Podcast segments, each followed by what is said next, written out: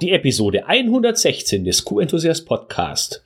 Heute geht es um fünf Aspekte, die mich an der ISO-Normenwelt begeistern und wie das dazu gekommen ist, denn es war bei weitem nicht immer so.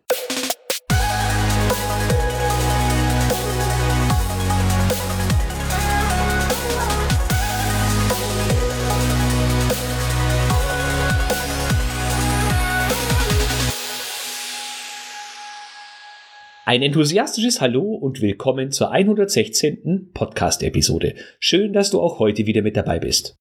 Ich bin Florian Frankl und dies ist der Podcast mit der QM-Umsetzungsgarantie.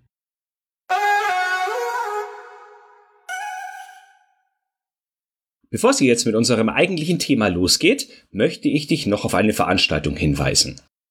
Vom 29. Juni bis zum 6. Juli 2020 führe ich nämlich die sogenannte Mehr QM Support Challenge durch.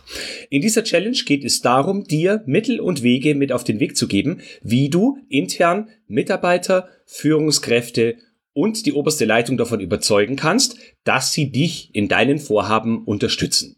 Ich habe festgestellt, dass viele Leute aus der Community das Problem haben, dass sie nicht ausreichende Unterstützung bekommen. Da ich selbst in meiner QM-Vergangenheit vor demselben Problem stand, habe ich mich dazu entschlossen, meine Strategien, wie ich damals aus dieser Situation herausgekommen bin, an dich weiterzugeben. Die Challenge dauert insgesamt fünf Tage. Es gibt drei Tagesaufgaben und drei exklusive Podcast-Episoden nur für die Challenge-Teilnehmer. Außerdem gibt es drei Live-Webinare. Das Ganze ist natürlich kostenfrei und wenn du dich dafür interessierst, melde dich jetzt an www.q-enthusiast.de-support. So, und jetzt geht's weiter mit unserem eigentlichen Thema. Ja, in der Tat, es war so, zu Beginn meiner QM-Laufbahn im Jahr 2007 war ich kein Normenfan. Für mich hatten Normen und Standards so einen gewissen Gain-Faktor.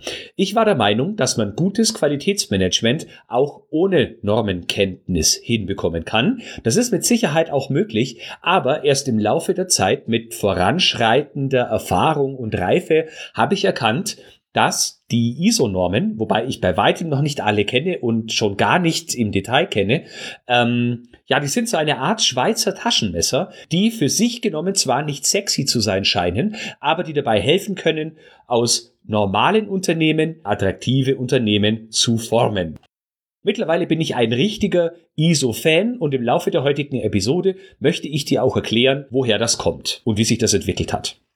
Zunächst eine Anekdote, die vielleicht äh, fast schon traumatisch dafür verantwortlich ist, dass ich zu Beginn gedacht habe, diese ganzen ISO-Normen, Welten, Dinger sind nix wert. Warum sollte ich mich damit beschäftigen? Das, ja, leistet, bringt mir keinen Mehrwert. Es war 2007, also in meinem ersten Jahr im Qualitätsmanagement und ich habe an einem Qualitätsmanagement-Kongress teilgenommen. Ich kann auch schon gar nicht mehr sagen, von welchem Anbieter dieser Kongress war äh, und welches so die, die Schwerpunktthemen waren waren. Ähm, das Einzige, was ich weiß, ist, dass es da so äh, sogenannte Roundtables zum Schluss gab. Also am Ende jedes Veranstaltungstags gab es die Möglichkeit, dass die Fachreferentinnen und Referenten eine halbe Stunde, glaube ich, an äh, ja, einzelnen Tischen saßen und man konnte dann dorthin gehen und seine individuellen Fragen stellen. Und ich war da an einem Tisch bei einer Dame, die ganz besonders erfahren und versiert im Bereich ISO 9001 war. Und just als ich zu diesem Tisch kam, wurde von einer Teilnehmenden die Frage gestellt, in welchem Dateiformat man am besten die Analyse des Kontexts der Organisation abspeichern sollte, damit man normgerecht handelt. Und an diesem Punkt, vielleicht auch weil ich neu war im Qualitätsmanagement, habe ich mir gedacht, warum muss ich die wertvolle Zeit einer Fachexpertin damit vergeuden, und andere Menschen daran hindern, ihre, sagen wir mal in Anführungsstrichen, sinnvollen Fragen zu stellen, äh, indem ich so eine Frage stelle, die äh, ISO-mäßig eigentlich überhaupt keine Relevanz hat und auf die ich auch kommen kann, wenn ich ein klein wenig darüber nachdenke, beziehungsweise in der Norm, nach der die Dame oder ihr Unternehmen offensichtlich zertifiziert war, mal äh, reinlese. Es soll jetzt nicht despektierlich klingen, vielleicht hast du dir diese Frage auch schon gestellt, ähm, aber ich fand das einfach schade, weil es äh, das eine Frage ist, die kann man sich auch im normalen Kollegenkreis stellen und da muss man keine Fachexpertin danach fragen, die nur für eine sehr begrenzte Zeit zur Verfügung steht. Ja, diese Sichtweise beziehungsweise meine, meine innere Reaktion darauf ist jetzt 13 Jahre alt oder ist 13 Jahre lang her. Und natürlich habe ich, als ich mir das Ganze nochmal vor Augen geführt habe, darüber nachgedacht, wie kam das zustande? dass die Dame genau diese Frage oder so eine ähnliche Fragen kommen ja oft, äh, werden auch mir oft gestellt. Und einer der Punkte, mit denen sich eben viele Leute schwer tun, ist einer der großen Vorzüge, warum ich so ein großer Fan vieler ISO-Normen bin. Und das ist der Gestaltungsspielraum, den du vor allem daran erkennst, dass zum Beispiel in den modernen ISO-Normen eine klare Abgrenzung der Wörter muss, soll, darf und kann dargestellt werden und sehr häufig das Wort kann steht, öfter sogar, als man vielleicht auf den ersten Blick meinen könnte. Und das bedeutet dann überall, wo darf und kann steht oder sollte steht, haben wir mehr Gestaltungsspielraum. Die modernen ISO-Normen geben nämlich häufig das Ziel an, aber lassen den Weg relativ offen, sodass Anforderungen auf die unterschiedlichen Arten und Größen und Kontexte der Organisationen angepasst werden können. Ja, damit war der Gestaltungsspielraum schon mein erster Aspekt. Der zweite Aspekt ist die leichte Verständlichkeit durch die High-Level-Structure.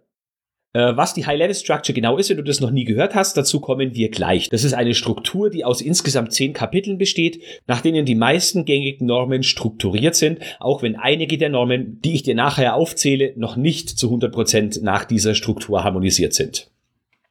Ich finde nämlich, dass diese Struktur dafür sorgt, dass wenn du dir ein oder zwei dieser Normen mal detailliert durchgelesen hast und du hörst von einer neuen Norm und weißt, dass die nach derselben Struktur ausgelegt ist, dann kannst du dir schon ja vielleicht nicht bis ins letzte Detail, aber ziemlich genau vorstellen, was wohl in dieser Norm drinsteht und welche Implikationen sich daraus für dein Unternehmen ergeben könnten.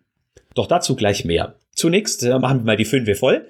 Der dritte Aspekt, warum mich diese ISO-Welt so begeistert, ist die Klarheit. Was meint er jetzt bitte damit wieder? Das eine ist natürlich die Klarheit, die auch diese zehn Kapitel der High-Level-Structure bieten, aber auch die zusätzlichen Informationen, die man häufig überliest, also nochmal ein Schwenk an meine, in meine QM-Jugend. Äh, als ich neu angefangen habe, habe ich immer gedacht, ja, es fängt erst bei Kapitel 4 an, richtig äh, interessant zu werden. Alles andere der Form ist äh, davor ist nur irgendwie äh, dokumentarisches Normanhängsel und es interessiert kein Mensch. Aber hast du dir schon mal bewusst die Anhänge 0.x, also 0.1, 0.2 und 0.3 durchgelesen?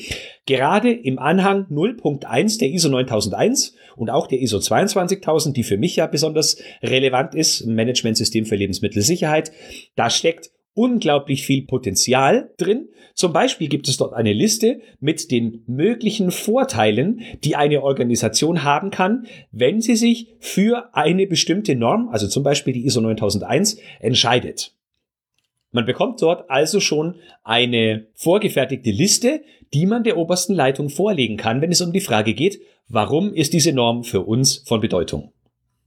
Der vierte Punkt ist die Vielseitigkeit, eben wie ein Schweizer Taschenmesser.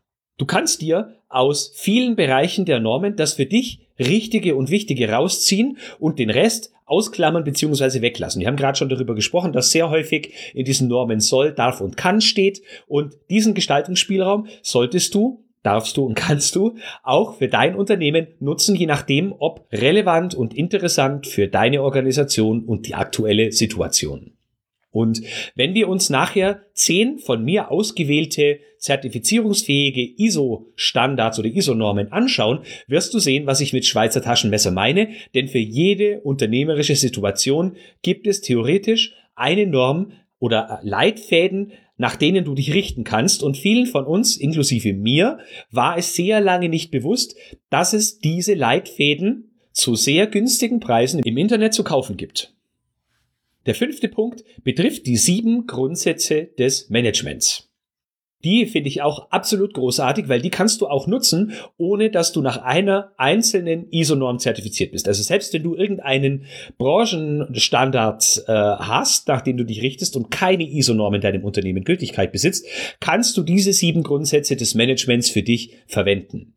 Die ISO 9001 spricht hier von den Grundsätzen des Qualitätsmanagements. In anderen Normen, wie zum Beispiel der ISO 50001 und der ISO 22000, wird äh, allgemein von Grundsätzen des Managements gesprochen, sind aber jeweils die gleichen. Und diese sieben Grundsätze sind die Kundenorientierung, die Führung, die Einbeziehung von Personen, das prozessorientierte Denken, die Verbesserung, das Beziehungsmanagement und das faktengestützte Entscheiden. Wenn man sich all diese Punkte durchliest, dann kann man ein Gefühl dafür kriegen, dass gute Unternehmen vielleicht sogar instinktiv mit ihrem gesunden Menschenverstand nach genau diesen Dingen denken, handeln und arbeiten, aber das Ganze nochmal in schriftlicher Form und mit Anweisungen oder sagen wir mal mit Hilfestellungen versehen äh, erhalten zu können, ist unglaublich wertvoll und hat mein Denken und Handeln im Qualitätsmanagement in den letzten Jahren maßgeblich geprägt und positiv verändert. Ja, ich habe dir versprochen, wir reden ein bisschen über die High-Level-Structure die mit der ISO 9001 angefangen hat und dann auf die, auf viele weitere Normen ausgeweitet worden ist in den letzten Jahren. Ähm, diese zehn Kapitel beginnen mit Kapitel 1, nämlich dem Anwendungsbereich.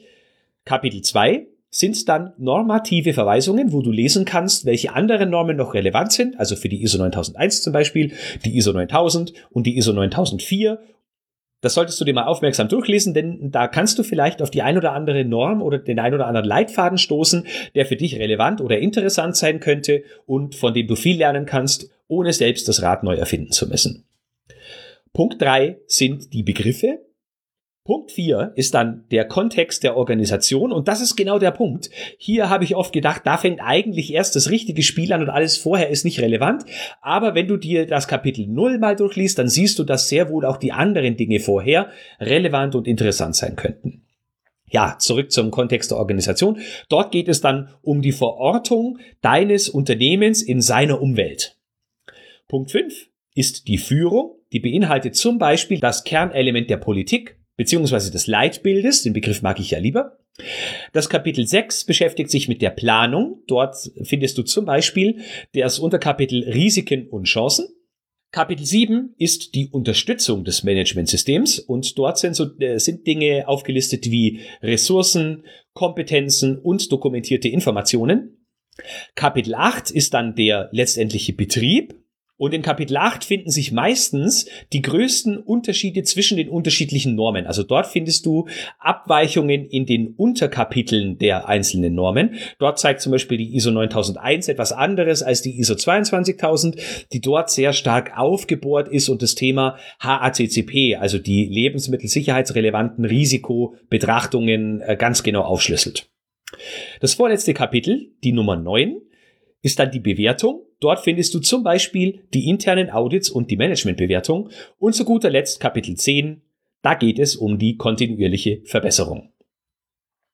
Ja, wenn du jetzt weißt, dass viele große, interessante und spannende ISO-Normen, nach denen zertifiziert werden kann, nach genau diesen zehn Kapiteln arbeiten und du schaust dir mal eine Norm im Detail, allein schon in den Unterkapiteln an, dann hast du eine grobe Orientierung, was wohl in diesen anderen Normen drinstehen könnte. Natürlich steckt der Teufel oft im Detail und es lohnt sich auch alle anderen Unterkapitel und die genauen Bezeichnungen und Erklärungen zu lesen. Aber für eine erste Orientierung genügt der Blick in die Kapitel bzw. Unterkapitel.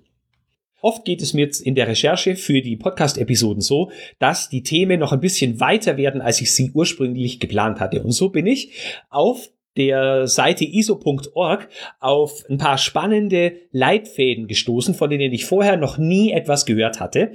Und das sind die Leitfäden der DIN ISO 10001 bis 10004. Beispielhaft. Also gibt es natürlich viele, viele mehr. Und diese vier da, da bin ich erst jetzt äh, in der Recherche auf den Podcast darauf gestoßen. Die werde ich mir in Zukunft auf jeden Fall noch wesentlich genauer anschauen und vielleicht auch mal zum Thema in Podcast-Episoden oder YouTube-Videos machen. Die 10.001 heißt nämlich Qualitätsmanagement, Kundenzufriedenheit, Leitfaden für Verhaltenskodizes für Organisationen. Zu der kommen wir gleich noch. Die 10.002 ist dann Kundenzufriedenheit, Leitfaden für die Behandlung von Reklamationen in Organisationen. Die 10.003 beschäftigt sich mit dem Leitfaden für Konfliktlösungen außerhalb von Organisationen. Und die 10.004 ist ein Leitfaden zur Überwachung und Messung der Kundenzufriedenheit. Also ich bekomme so viele Fragen gestellt, wie man die Kundenzufriedenheit sinnvoll evaluiert und mit dem Feedback der Kunden wirklich was anfangen kann. Jetzt, da ich weiß, dass es diesen Leitfaden gibt, werde ich mir den auf jeden Fall mal kaufen und durchlesen. Und gemessen an der Zeit, die man damit verbringt, sich so einem Thema alleine anzunähern, sind, sagen wir mal, zwischen 80 und 120 Euro für einen solchen Leitfaden beziehungsweise eine ISO-Norm eigentlich kein Geld. Äh, rechne das mal gegen mit dem Stundenlohn, den die meisten von uns haben. Äh, da ist das wirklich kein Geld, wie du dann wirklich einen äh, guten Leitfaden hast, der dich weiterbringt. Ja, nochmal kurz zurück zur ISO 10001. Ich habe mir nämlich den Spaß gegönnt und mal in die Unterkapitel reingeschaut. Und ganz besonders spannend ist das Kapitel 4, das 13 Unterkapitel hat. Ich lese dir die Unterkapitel mal kurz vor und auch ohne, dass ich mir diese ISO kaufe und mir im Detail durchlese, was drin steht, geben mir die Unterkapitel schon einen guten Anhaltspunkt, nachdem ich mich richten könnte, wenn ich zum Beispiel einen Kodex für meine Organisation entwickeln möchte. In 4.1 geht es um Allgemeines, 4.2 klärt Verpflichtungen, 4.3 Kapazitäten, also Kapazitäten des eigenen Unternehmens, 4.4 Transparenz, 4.5 Zugänglichkeit, 4.6 Aufgeschlossenheit, 4.7 Informationsintegrität, 4.8 Verantwortlichkeit, 4.9 Verbesserung, 4.10 Vertraulichkeit, 4.11 kundenorientierter Ansatz, 4.12 Kompetenz und 4.13 Pünktlichkeit. Jetzt denkst du dir vielleicht, ja und, was soll ich jetzt damit? Ich persönlich finde, alleine diese Unterkapitel geben wahnsinnig viel Orientierung im täglichen Handeln, wenn man sich dem Thema Verhaltenskodex nähern möchte. Und das Gleiche gilt für die Behandlung und Bearbeitung von Reklamationen in der Organisation oder für den Leitfaden für Konfliktlösung außerhalb von Organisationen. Und wer weiß, wie viele ISO-Normen es da draußen gibt äh, auf iso.org, die ich mir äh, während der Recherche zu diesem Podcast nicht angeschaut habe. Also da lohnt sich ein Blick rein und ich äh, zeige dir nachher auch noch den Link, wo du diese spannenden ISOs alle findest, auf die ich gerade aufmerksam geworden bin. Bevor wir dann in die zehn ISO-Normen kommen, die ich dir ein klein wenig detaillierter vorstellen möchte und wo wir auch eine kleine Übung machen, möchte ich noch deine Aufmerksamkeit auf die DIN Spec 91405 richten. Das ist keine ISO-Norm und es ist auch nichts, woran, wonach du dich zertifizieren lassen kannst, sondern das ist eine Spezifikation, eine sogenannte Spezifikation, eine deutsche Spezifikation, die sich mit Change Management beschäftigt. DIN Spec 91405. Den Link findest du auch in den Show Notes. Diese Spezifikation gibt es zum jetzigen Zeitpunkt, wo ich die Episode aufnehme, komplett kostenlos zum Download und du findest dort nicht nur Begrifflichkeiten, sondern auch Vorgehensweisen im Change Management. Und wie wir ja alle wissen, beschäftigen sich die meisten Unternehmen ein Großteil ihrer Zeit mit Änderungsmanagement und empfinden dies als eine große Herausforderung für ihre Zukunft. Gehen wir jetzt in zehn ISO-Normen, die dir die äh, Funktion als Schweizer Taschenmesser verdeutlichen sollen. Und jetzt lade ich dich hier zu einer kleinen Übung ein. Und zwar, wenn ich dir die jeweilige Norm vorlese, erst die Zahl und dann den Namen der Norm, dann lade ich dich dazu ein, dass du kurz Stopp drückst, egal ob auf dem Handy oder Desktop, wo du halt gerade diese Episode hörst, drücke kurz auf Stopp und überlege dir, was für diese jeweilige Norm wohl relevant sein könnte, und zwar in den Unterkapiteln Kontext, Leitbild, Risiken und Chancen.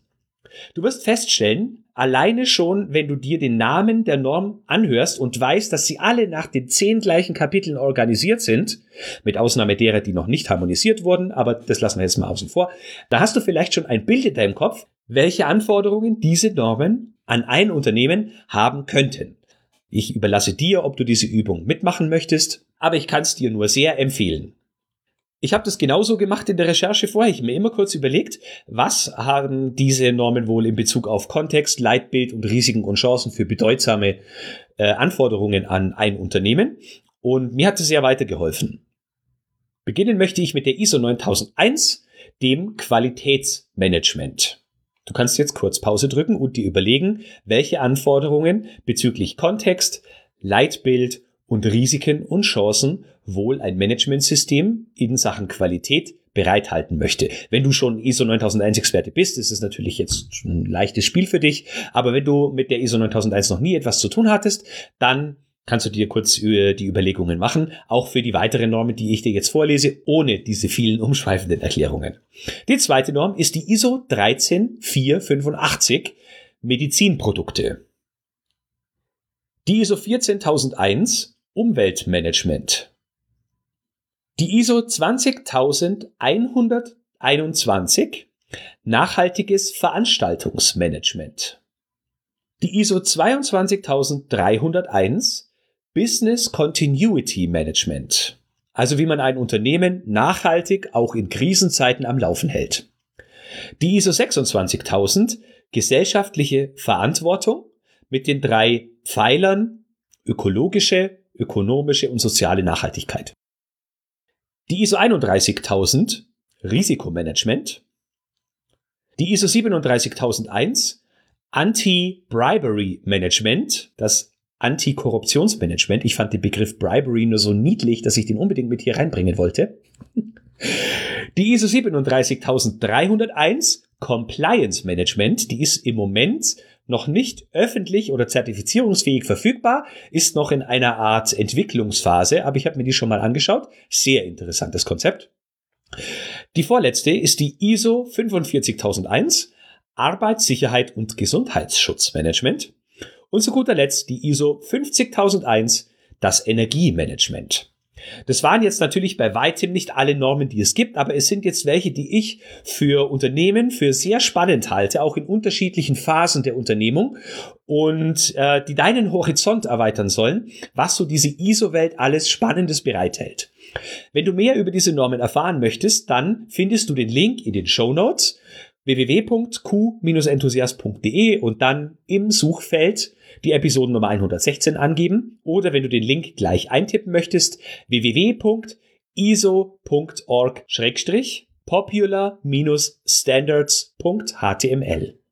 So, das war heute ein mehr oder weniger kleiner Ausflug in die Welt der ISO-Normen, ohne dass ich mich jetzt hier als der ISO-Experte aufspielen möchte, denn ich bin bei weitem kein Fachmann in all diesen Normen, aber ich finde, dass sie, auch wenn ich mich nicht nach all diesen Normen zertifizieren lassen möchte, ein unglaubliches Potenzial haben, allein indem man weiß, welche Unterkapitel darin enthalten sind.